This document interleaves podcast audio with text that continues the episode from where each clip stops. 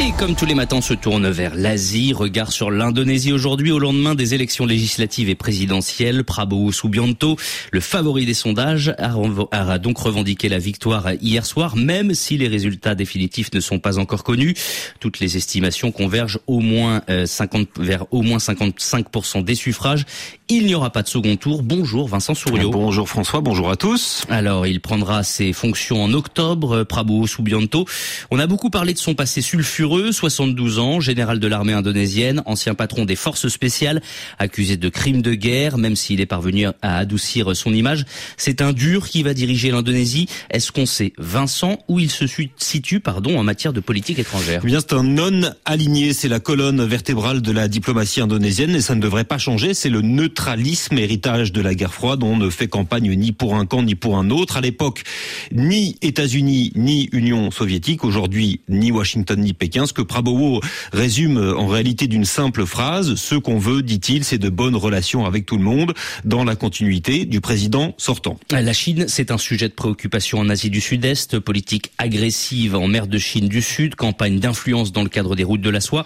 Il a été question de la gouvernance chinoise pendant la campagne? Eh bien, pas du tout, François. Euh, campagne à tonalité 100% indonésienne, alors que c'est euh, effectivement un dossier chaud dans la région. Là-dessus, Prabowo a fait quelques déclarations dans le passé quand l'actuel gouvernement indonésien est allé chercher des financements chinois pour construire une ligne de train à grande vitesse, la première de l'histoire de l'Indonésie.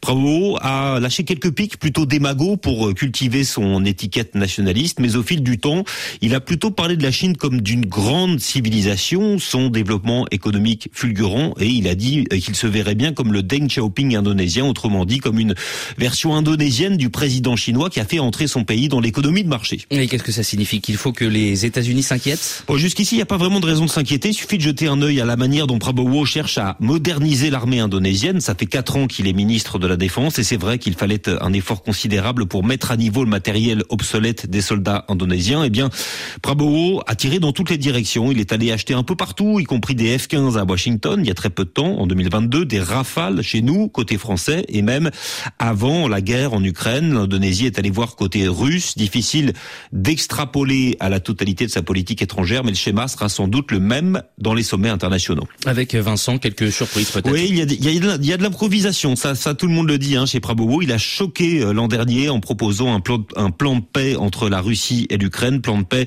largement aligné sur les vues de Moscou, selon lequel les deux camps euh, devraient reculer de 15 kilomètres afin d'établir une zone tampon et organiser un référendum dans les régions les plus disputées pour savoir à qui, à Kiev ou à Moscou, les populations locales étaient favorables. Un plan vu donc comme venu de Russie. Prabowo a fini par rétro-pédaler et l'administration indonésienne, hein, le ministre euh, des Affaires étrangères, a dit que ça ne reflétait pas la position officielle de l'Indonésie, mais on peut peut-être s'attendre à de nouvelles surprises dans les cinq ans qui viennent. Eh bien, on va voir. Merci Vincent Souriau.